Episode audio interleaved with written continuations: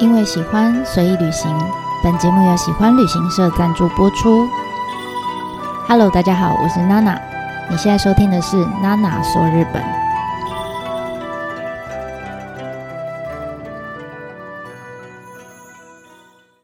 Hello，大家好，我是娜娜。这一次想要带大家去看看的地方呢，是呃，我很久很久以前当年去打工度假的时候呢，选择停留时间最长的一个地方。那所以，我常说这个地方就是我在日本的第二故乡，我有一些很特别的情感在这边。那这是哪里呢？就是北海道。那我相信，呃，很多朋友第一次到日本旅游的时候，会选择的几个区域，哈，大部分通常是，比如第一个。应该都是东京啦，因为它比较热闹，然后再搭配呃关东地区的一些景点，加上富士山等等这样。那第二个呢，通常就是古色古香的京都啊，京京都真的大家很爱。那第一次来日本，选择京都当成你的起点的人也蛮多的。那当然不会只有京都啊，可能还会搭配大阪、神户、奈良等等的景点，好做一个配套。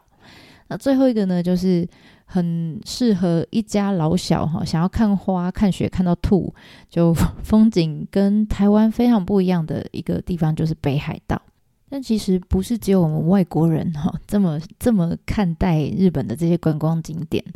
其实他们呃，日本国内哈，他们在高中的休学旅行的时候，他们也会呃选择想要去的地方，很好玩，就是关东的。呃的学生就会想要去京都、奈良、大阪，然后关西的学生呢就想要去东京、去迪士尼、去看富士山，好，那就是反过来。那所以我们先撇除这样子关东跟关西这两个地区的话，除此之外，日本这些高中生最想要去休学旅行的地方。就是北海道跟冲绳，好，所以你就知道，其实不是只有外国人，哈，对日本人来说，北海道跟冲绳都是一个非常充满观光魅力的地方。那我自己当然也不例外，哈，就呃，撇除我之前学生时期，因为有机会跟着老师去东京参加研讨会，或者是我那时候在考通译案内试的时候。呃，有一个研习的旅行，那当然也是关东、关西都有去。可是除此之外，我真的最想去的就是北海道。所以后来呢，我有机会在我人生第一次选择要到日本自助旅行的时候，甚至是后来打工度假，我都选择了北海道当成我的起点。那也因为有这样子的经历，所以让我对北海道 跟其他地方有一些不一样的感觉，哈，有种。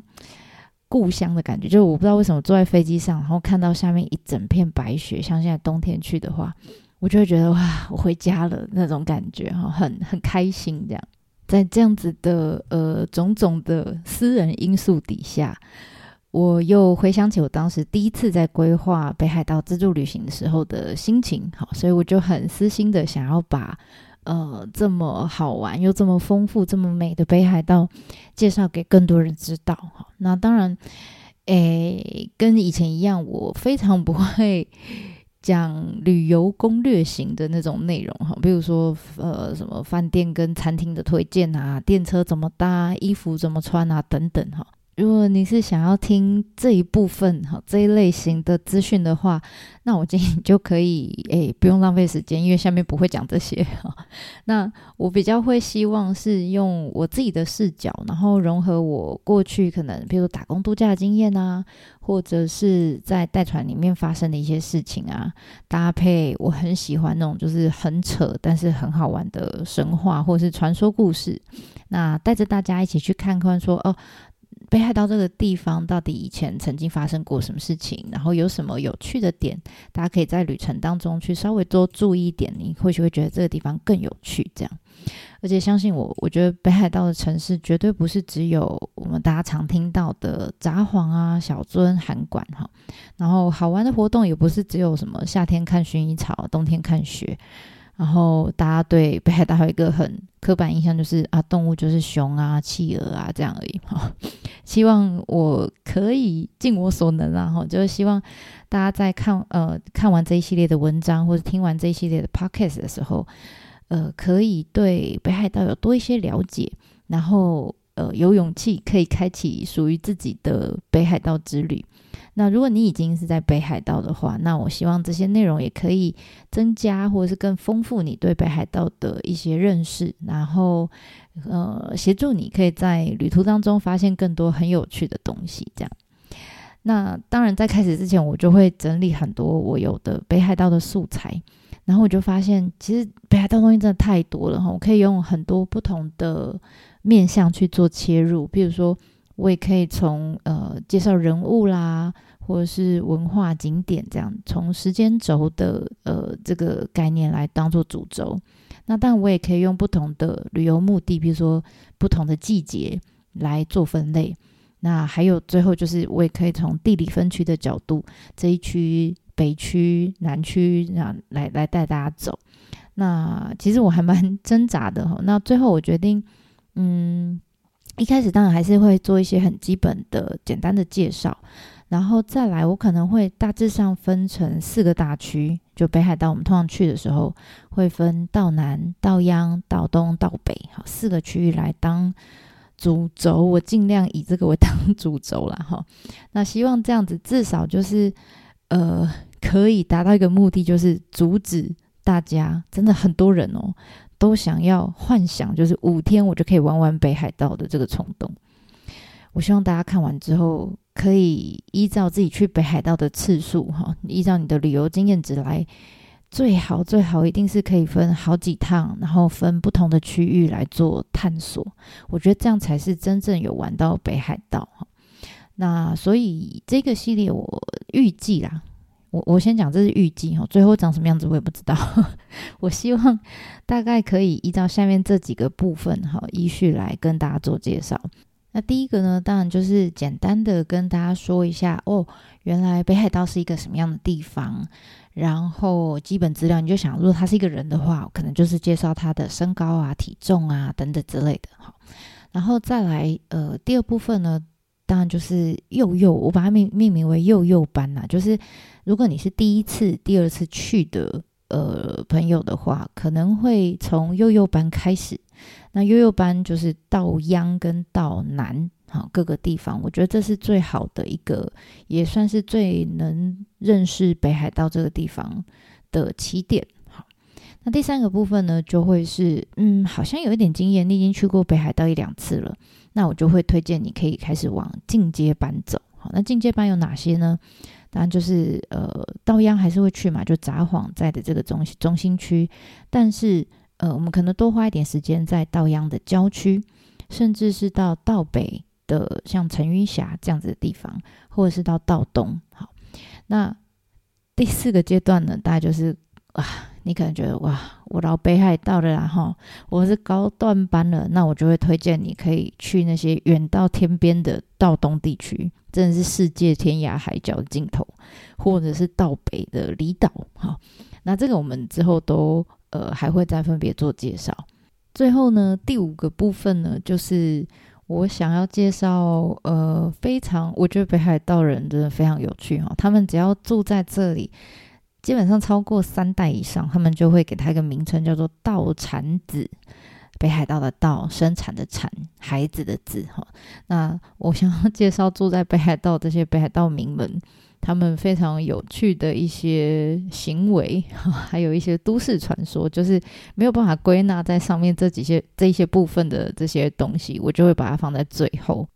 所以呃，上面这些内容当然会依序慢慢的上架。那呃，到时候全部都上架完毕之后，我觉得大家就可以去依照呃自己的需求去选择。比如说你想要去哪里玩，那你可以选择听哪一部分，或者是你想要全部都听完再选择我要去哪里玩，这样都可以，就看大家自由使用喽。好，那如果这个是你第一次去北海道的话，不管你是跟团或者是你是自由自由行哈，我想。大家最常看到的机票应该都是五天的行程，对不对？哈，那可能就是因为这个刻板印象，所以我其实真的听过很多朋友跟我说，就北海道玩五天应该就够了吧？哈，就 我觉得这根本就是个幻想，不可能达成的这个计划。为什么呢？因为我们现在冷静一下哈，如果你跟我一样是一个地图控的话，我会建议你哈，是不是先把我们至少你没有资本地图，我们可以把 Google Map 打开来看一下。你先仔细看看北海道本人，其实蛮大的呀。那你光看这样可能没有什么概念哈。那我们把台湾拿去做一个比较的话，它在面积上面大概啊，整个北海道大概是台湾的二点三倍这么大。所以你知道，就连日本人他们自己哈，他们也帮北海道取了一个昵称哈，叫做“好大一个北海道，好大一个岛”。什么意思呢？就是呃，北海道的日文叫做北海道。那他们用日文的昵称就把它有点谐音啊，就是呃，就就叫做でかいど，でかい就是很大，好很大。那ど就是有点赞叹的意思哈，那也是北海道的道的意思。那所以其实你知道真的很大。那我自己 在呃带团的时候，常常会在巴士上面啊，就会我我需要跟旅伴们预告说，哎，我们接下来车程是多多久啊，等等之类的。那我每次到北海道的时候，用语就要稍微诶改变一下，会跟其他地方不太一样。譬如说哈，假设我们今天如果不是去北海道，我们去呃关西，像京都、大阪、奈良这样的地方，我就跟大家说。哎，各位，我们接下来的车程呢会比较长一点哈，大概大概要花一点五个小时哦。好，哇，听起来觉得啊，一点五个小时有点久，对不对？但是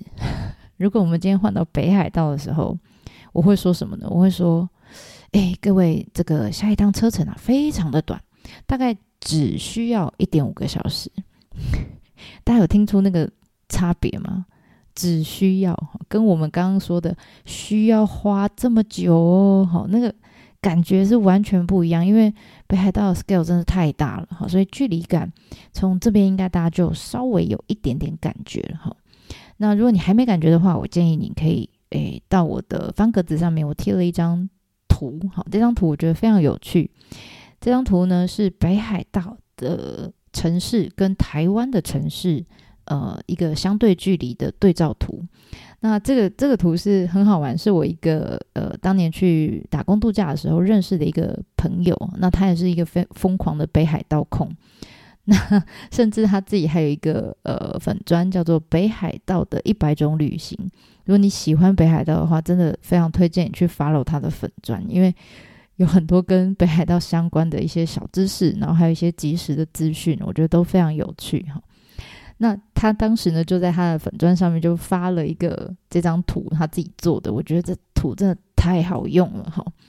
呃，你去看的话，你就会发现说，哇，图上他很贴心哈，他就把，因为札幌是整个北海道里面人人口数最多，然后也是他们政经的中心，所以就如果对比到台湾的话，那就是可能就是台北。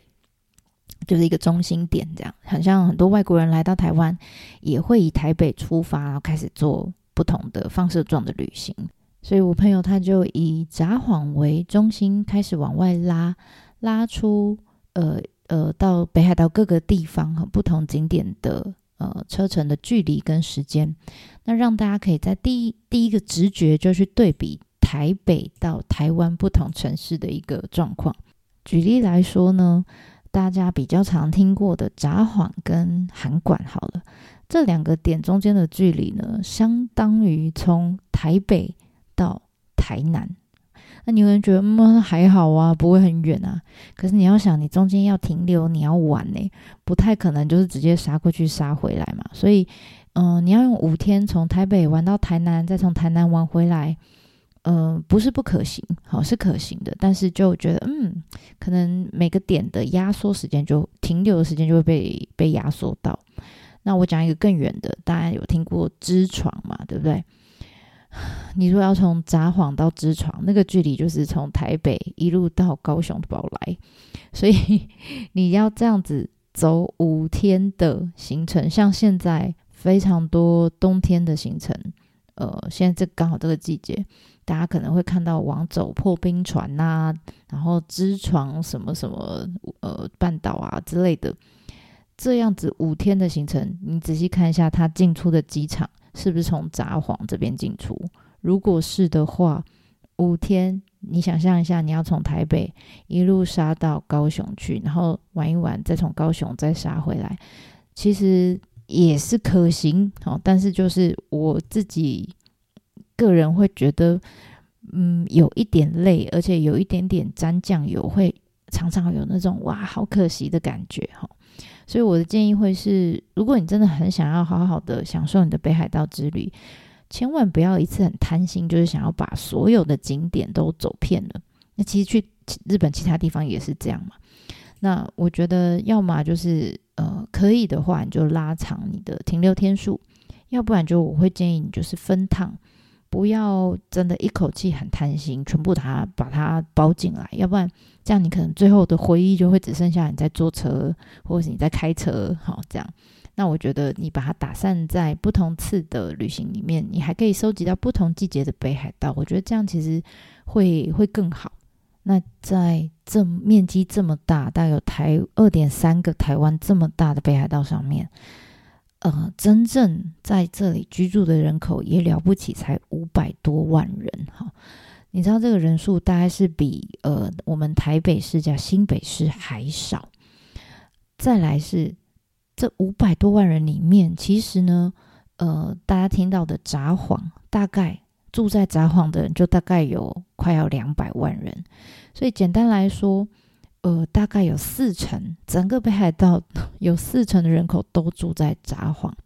那你说，诶，那其他的大都市啊，札呃旭川啊、函馆，我们也蛮常听到的。嗯，没错，旭川跟函馆的确就是北海道第二跟第三大都市，但大家可以直接 看一下它的人口数，旭川呢大概只有三十二万人。函馆大概只有二十四万人，跟我们刚刚讲第一名札幌大概两百万人比起来，你知道那个直接是人口是掉下来的。所以我们可以想象，就是说，我们先把集中在札幌人扣掉，啊，就把那四成的两百万人扣掉之后，剩下六成的人，大概三百多万的人，你把它打在大概两倍多的台湾的上面，你这样就可以想象说，哇。那北海道的人口密度大概就就是这么稀疏哈，所以其实当地人也常就是自己开讨，就是调侃自己说，就说他们开在路，嗯、呃，开车在路上，其实要撞到动物的几率可能比撞到人的几率还高，因 为这是非常有可能的哈。那除此之外呢，因为他们这个点跟点之间的距离真的是太远了哈，所以其实你知道北海道人他们在开车的时候好像。我不偷偷超一点速哈，就永远到达不了目的地一样。所以你知道，诶，在夏天，因为夏天没有积雪哈，他们夏天在开车的时候，通常油门都是这样给它狠狠的吹下去。然后冬天呢，又因为下雪哈，所以然后还有路面会打滑等等原因，所以其实你到北海道他们的呃统计哈出来的交通死亡率，通常都是在日本前三名。而且这几年啊，因为呃虾夷路的数量有增加，所以你知道他们在路上撞到鹿，好路马路上撞到虾夷鹿，鹿是动物的鹿，结果鹿最后没事跑走，然后但是车毁人伤的这样的事故哈，这常常在新闻上面看到。所以呃，在这边特别讲这个，是因为我真的要呼吁，现在有很多朋友都是喜欢去北海道自驾旅游。我其实不是反对，而且我自己之前跟我朋友去的时候，也曾经在冬冬天租车就自驾旅游过北海道。那我知道自己开车真的有很多的自由，但是呃，请一定要把时间抓松一点哈，然后车速呢再放慢一点。你千万不要以为你开了两天的车，你就是北海道人了哈。呃，车路上常常是没有车，没错，你可以开很快，也没错。但是动物什么时候会冲出来，你真的不知道。但是如果是冬天的话，我真的就比较建议不要自驾哈，因为毕竟连北海道当地人他们已经这么熟悉路况，而且他们也常常在雪地里面开车了，他们都还是常常会有打滑、撞到山壁啊、掉到田里啊这种各式各样的意外哈。所以更何况是我们这些。不太习惯在雪地开车的台湾人们哈，真的要小心。冬天的话，我就会建议大家多运用他们的大众运输工具，然后把你去玩的天数拉长，这才是最安全的玩法。好，那如果你是第一次到北海道的话，不意外，你应该会选择北海道最大的国际机场，就是新千岁空港，当做你的进出点。那其次才会选呃旭川或是函馆哈，这两个有台湾有小飞机直飞的机场哈。那这三座机场的规模其实跟我们刚刚稍微提到这三个城市的人口数是一样的，大小的落差是非常悬殊的哈。首先，我们可以把呃新千岁，就是我们常进出的主要的国际机场，想象成台湾的桃园机场。所以，我们常常在讲航班的时候，就会讲说啊，诶，今天这个航班是台北飞札幌，但实际上其实是桃园飞新千岁嘛，对不对？但如果我们真的这样标示航班哦，就桃园飞新千岁，应该会有很多人搞不清楚我们自己要飞去哪里哈。所以很多国际航班的起点跟终点，大都是会用呃比较大的城市来标示，就是这个原因。那好，那所以呃，用新千岁跟桃园机场来做对照的话，你就可以想象，从新千岁机场到札幌市区的距离，其实真的跟桃园机场进到台北市是一样的，差不多。好，那时间上来说，差不多就是五分五十分钟到一个小时左右的车程。所以大部分啊，第一次来自由行的人，或者是呃跟着团体旅游也是哈，都会选这个机场当成进出的机场。那另外呢，两个小机场，就主要是给那些呃，如果你是自由行的话，通常是像我自己就是哈，我就很不喜欢走回头路的。然后再来是我旅行的最后一个晚上，我不一定要逛街啊，我也不一定要买伴手礼。那这种旅伴，我就会建议说，那你可以选。这呃，透过选择这三个机场不同的航点的搭配，你就可以玩出各式各样不走回头路的路线的玩法。甚至现在更方便了，函馆，函馆还有新干线的选择，所以你就会看到哇，开始有些呃人他安排旅程的时候，他是跨北海道跟本州。他可以直接搭新干线到东北去，用这样子的玩法来安排我不走回头路的路线。那我觉得这样也还不错，好，这样也还不错。但实际的行程安排就就是还是要看你的预算啊、天数啊，还有想去的点啊等等，想看的东西而定。这个就没有一定，蛮灵活的。那这个就机场的部分给大家做个参考。那最后呢，要跟大家分享的是说，哎，你第一次要去的时候，你可能会想说，那我要先从哪一区开始玩呢？因为北海道实在是太大了，太大，所以我们通常像他们日本的，呃，在播报新闻或是气象预报，在提供天气呃情报的时候，他们大部分会把北海道分成呃四个区域，分别是北边叫做道北。东边叫道东，南边叫道南，西边没有没有道西哈，叫道央哈，道央，所以就是北东南央好这四个区域。那我们上面讲到刚刚的讲到那三个机场呢，分别就是像新千岁，它就是在道央，然后旭川呢，其实它离道央很近啊，可是它就被归在道北，还有最后的函馆，它就是属于道南好。那当然，就还有加上呃很多过去的，比如说都市发展的历史啊，不同城镇之间的距离啊，旅游资源有没有很丰富啊，等等之类的，这么多的因素总和的考量起来呢，通常啦，第一次来到北海道的人，大多数会聚集在道南跟道央，哈，就是考量刚刚机场的因素这样。那所以大家比较常听到的，像札幌啊、小樽啊、诶洞爷湖、函馆、登别、二世谷，这全部都是在我们现在讲的这个范围里面。那还有的就是，呃，虽然有一些地方是被归类在道北，但是其实它离道央非常近的。哪些点呢？像富良野、呃旭川、美瑛。层云峡，哈，这也都是算是幼幼班旅游路线一定会选到的点，哈。那虽然它在道北，可是它其实离道央非常近啊，非常近，所以也会有人在第一次来的时候就把这些点就排进去了。那除此之外呢，也常有人问我说：“诶，呃，娜娜，那北海道是不是不适合带着长辈旅游？因为好像……”啊、拉车距离很长，这样。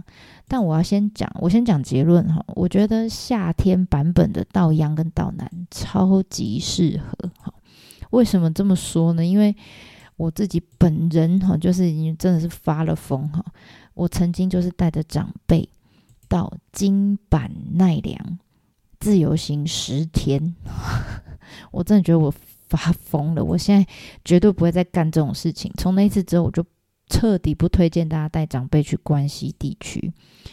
为什么呢？因为它不好停车，然后大众运输非常不方便，然后每个点都要走好远好远好远。所以，呃，像现在最近我看到一个新闻，我现在录音的当下，其实最近大家就在呃在网络上面就在传一个新闻，就是京都的公车，他们其实不太推荐，呃，请大家呼吁大家不要带着行李箱上公车，对不对？因为真的太挤了。那但是我也可以理解，因为当年当年我当然没有每一趟都带着行李箱哈，可是当年人也没那么多，可是当年我真的带着我我妈妈还有我的外婆去关西去京都的时候，我真的不得不，我只能带着他们搭公车。为什么呢？我们先不讲行李这一块，因为它的公车的可及性比它的呃电车的可及性高非常多。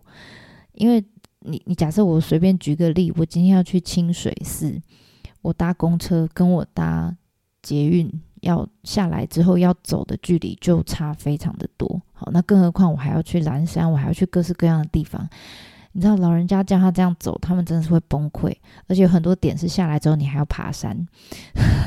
就是你要爬坡，所以真的是太累了。千万不要带长辈去关西地区哈，因为这种真的呃老都市，它的都市发展、它的路幅还有它的交通设计，真的对长辈不是很亲切。那相反的，像北海道，我觉得夏天就非常适合。为什么？因为它的夏天不会太热。好，当然你不要选正正夏天去，那当然超过三十度也是有的。那我觉得夏天你如果可以选比较凉快一点点的，呃，夏天的头，夏天的尾，好，然后你带他带长辈们到北海道，你知道，因为这个地方地广人稀，到每一个景点，它的停车场真的就在景点的门口，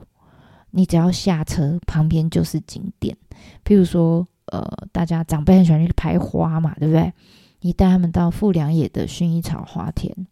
我跟你讲，你车子停下来，停车场旁边就是花海，然后或者是小樽，小樽大家也很喜欢去，对不对？小樽的停车场前面，你过个马路就可以开始逛了，是不是很方便呢？